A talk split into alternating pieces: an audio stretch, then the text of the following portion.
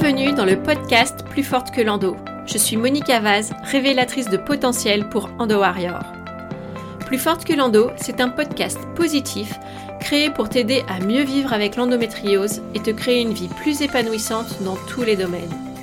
Ici, on parlera de tout ce qui peut améliorer ton quotidien avec l'endométriose. Avec des épisodes en solo ou des invités exceptionnels, on abordera les thèmes de la santé naturelle, de la naturopathie, mais aussi du coaching de vie, du mindset, du développement personnel et bien plus encore. Ce podcast va t'apporter des connaissances précieuses, des pistes à explorer et une bonne dose d'inspiration. Alors c'est parti, ensemble reprenons notre pouvoir pour ne plus être limité par la maladie et profiter pleinement de la vie. Bonjour et bienvenue pour ce premier épisode du podcast Plus forte que l'endo. Voilà, la machine est lancée et j'en suis ravie. J'espère qu'il vous plaira, car de mon côté, j'ai énormément de plaisir à le faire et à partager avec vous.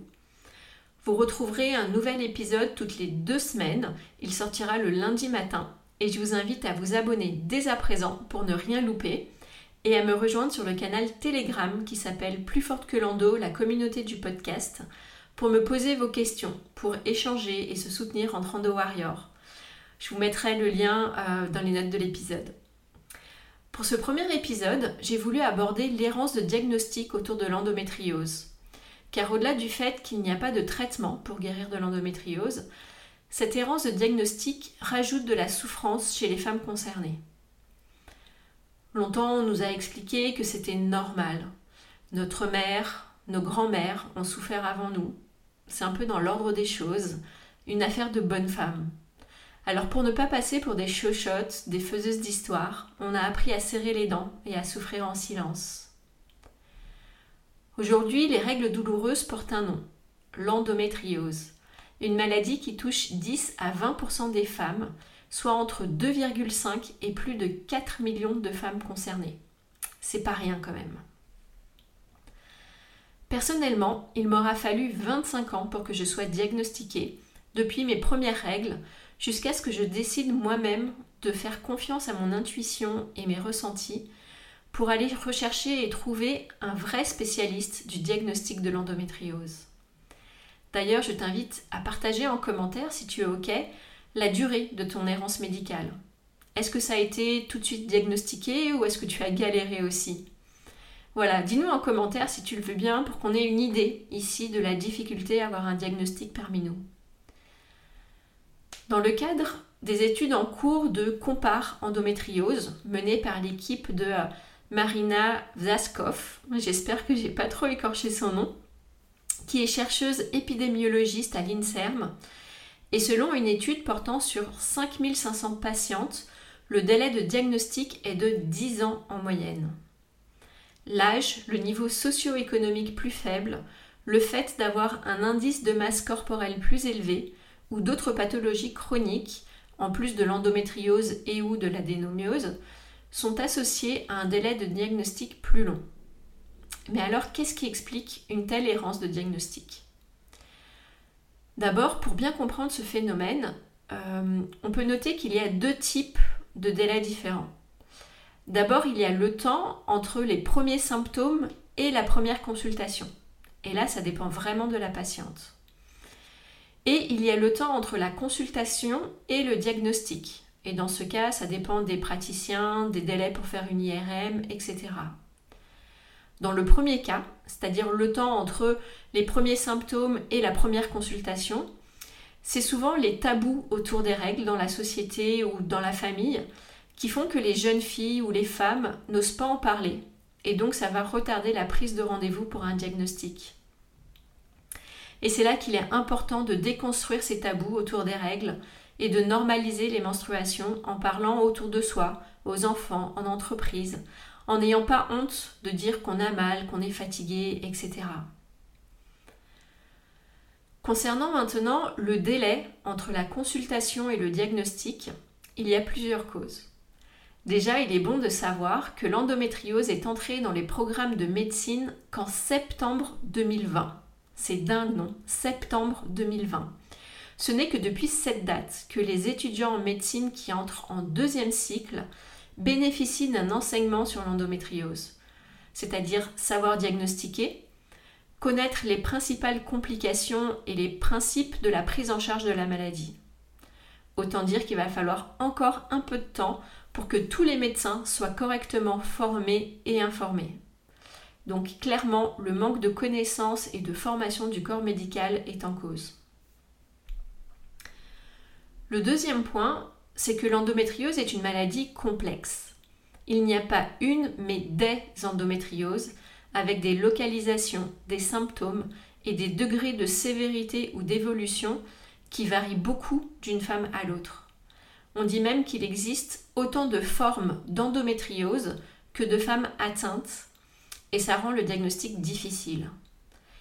Les localisations diverses des lésions d'endométriose, comme le côlon, la vessie, les ovaires, les ligaments, les nerfs, le diaphragme, vont entraîner des symptômes qui souvent vont faire penser à d'autres pathologies. Et il n'est pas rare de rencontrer par exemple une femme atteinte d'endométriose qui a d'abord été orientée vers un gastro-entérologue pour un soi-disant syndrome de l'intestin irritable, ou traitée pour des cystites chroniques, ou d'une sciatique par exemple. Donc là aussi, euh, voilà, les différentes formes d'endométriose et les différents symptômes peuvent, faire penser à d'autres maladies. Et bah, comme on ne connaît pas trop encore l'endométriose, on a du mal à y penser euh, tout de suite et ça retarde le diagnostic. Le troisième point, qui à mon sens retarde le diagnostic de l'endométriose ou de l'adénomiose, c'est qu'on est encore aujourd'hui, malheureusement, dans une société où culturellement, les plaintes des femmes ne sont pas entendues ou prises au sérieux. Culturellement, une femme est faite pour souffrir. C'est difficile à entendre, mais c'est encore une réalité. Des expériences montrent, par exemple, qu'on est plus attentif aux plaintes d'un petit garçon qu'à celles d'une petite fille. Et puis, il y a aussi certaines idées préconçues, bien ancrées dans l'inconscient collectif, qui laissent croire que les femmes sont émotionnellement plus fragiles que les hommes. On évoque aussi plus facilement la dimension psychosomatique face à une femme plus qu'à un homme. Vous voyez sûrement ce que je veux dire avec c'est dans votre tête, madame, ou euh, vous êtes juste un peu déprimé ou stressé, ça va passer. Et on n'est pas prise au sérieux, on n'est pas écouté. Or, cette idée de la femme émotive entraîne des retards dans la prise en charge de la douleur, alors même qu'on sait aujourd'hui que les femmes sont davantage résistantes face à la douleur. Pour Delphine Bauer et Ariane Puccini, auteur du livre Mauvais traitement, pourquoi les femmes sont mal soignées, la prise en charge de la douleur est souvent tardive chez les femmes, ce qui accroît le risque de voir apparaître des maux chroniques et de devoir recourir finalement à des antidouleurs puissants pour y faire face. Là encore, il est pas rare de voir des euh, femmes atteintes d'endométriose qui ont eu une énorme errance médicale, alors même que si elles avaient été prises en charge plus tôt, il y aurait sûrement eu beaucoup moins de complications pour elles. Et donc, selon les auteurs du livre, la médecine a longtemps été exercée, et c'est peut-être encore le cas aujourd'hui, par les hommes et pour les hommes. Le résultat, c'est que les femmes malades sont souvent diagnostiquées plus tardivement et moins bien prises en charge que la jante masculine. Et pire, les traitements ne sont pas toujours adaptés à leurs particularités, entraînant des effets secondaires parfois, graves. Donc voilà un peu euh, les causes que j'ai relevées pour expliquer cette errance euh, de diagnostic euh, n'hésitez pas à me dire ce que ça évoque pour vous et ce que vous pensez de, tout ça. Alors, si j'ai des conseils à donner aux femmes qui soupçonnent de souffrir d'endométriose ou d'adénomiose et qui n'ont pas encore été diagnostiquées, je dirais les choses suivantes. Le premier point, c'est de vous adresser à un gynécologue et ou radiologue spécialiste de l'endométriose. Et pour cela, vous pouvez consulter les annuaires sur les sites des associations comme Endo France ou les filières de soins comme Resendo. Je vous mettrai là encore les liens euh, en description de l'épisode. Le deuxième point, c'est de préparer votre consultation en notant tous vos symptômes et douleurs ressenties et si possible de noter à quel moment du cycle ça survient. Est-ce que c'est juste au moment des règles? Au moment de l'ovulation peut-être? Est-ce que les douleurs sont persistantes tout, au long du cycle? Est-ce que c'est plutôt au moment d'aller à la selle? Est-ce qu'il y a des douleurs lors des rapports? Est-ce que c'est à chaque fois ou est-ce que ça dépend des positions? Etc. etc. N'hésitez pas à vraiment tout noter. N'ayez pas peur non plus de poser toutes vos questions. Il n'y a pas de questions bêtes. Vous, n'êtes pas les seuls dans votre cas et le médecin en a vu et en a entendu euh, d'autres. Donc vraiment, n'ayez pas de crainte euh, pour ça.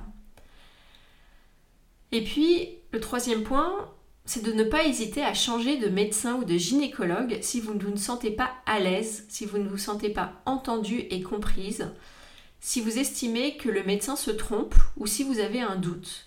Allez demander un deuxième avis, voire un troisième avis ou plus. Et enfin, mon dernier conseil, c'est aussi de prendre sa santé en main, de se responsabiliser face à, la maladie et de ne pas rester passive à attendre des solutions de l'extérieur. On a le pouvoir d'agir en prévention et pour retrouver un équilibre de santé et réduire les symptômes de l'endométriose. Et c'est ce que je propose au travers de mon accompagnement euh, en ligne en équilibre et mon accompagnement individuel éclosion.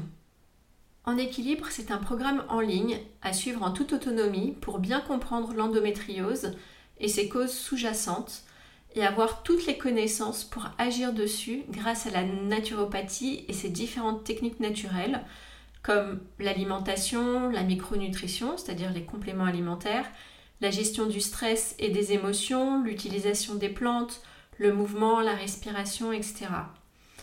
Grâce au programme, tu vas enfin constater une amélioration, voire une disparition de tes symptômes, retrouver de l'énergie, optimiser ta fertilité, ton bien-être, gagner en confiance, etc.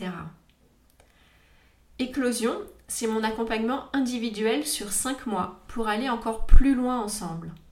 La force de mon accompagnement, c'est l'association de la naturopathie avec le coaching de vie et le coaching énergétique qui vont te permettre de reprendre ton pouvoir sur l'endométriose et sur ta vie pour faire des choix alignés avec qui tu es, ce que tu souhaites pour toi et pour ta vie. Cet accompagnement, c'est vraiment un cercle vertueux. En agissant sur ta santé, imagine que tu n'as plus de douleur, que tu retrouves toute ton énergie. Eh bien, tu vas être dans de meilleures conditions pour faire ce que tu aimes et dont peut-être tu te prives parfois, réaliser tes projets de cœur, oser prendre ta place et te réaliser sur le plan personnel et ou professionnel si tu le souhaites. Et en devenant plus épanoui dans les différentes sphères de ta vie, crois-moi, ça va avoir un impact ultra positif sur l'endométriose, car tu seras moins perturbé par des émotions négatives, moins de stress, tu pourras te créer un environnement plus sain pour toi, etc. etc. Si ça te parle, si ça vibre pour toi, je suis à ta disposition pour en parler. On pourra aussi prendre rendez-vous pour un appel téléphonique gratuit et sans engagement bien sûr. Je mettrai euh, de toute façon les façons de me contacter dans les notes de l'épisode. En tout cas, les choses bougent, ça avance. Pour conclure, je dirais que les choses bougent, ça avance, on parle de plus en plus d'endométriose, alors j'ai bon espoir que ce délai de diagnostic puisse être réduit au maximum. J'espère de tout cœur que ce podcast puisse contribuer à faire bouger les choses, à ouvrir les consciences. Alors n'hésitez pas à le partager autour de vous et à le noter 5 étoiles. En attendant le prochain épisode qui sortira lundi dans 15 jours, on se retrouve sur le canal Telegram. A très vite et prenez soin de vous. Merci pour ton écoute. Ton soutien est essentiel pour donner un maximum de visibilité au podcast et à ce combat qu'est l'endométriose pour de nombreuses femmes. Alors si cet épisode t'a plu, je compte sur toi pour le noter 5 étoiles et le diffuser tout autour de toi. Je t'invite aussi à t'abonner pour être tenu au courant des nouveaux épisodes. Je te dis à bientôt et prends soin de toi.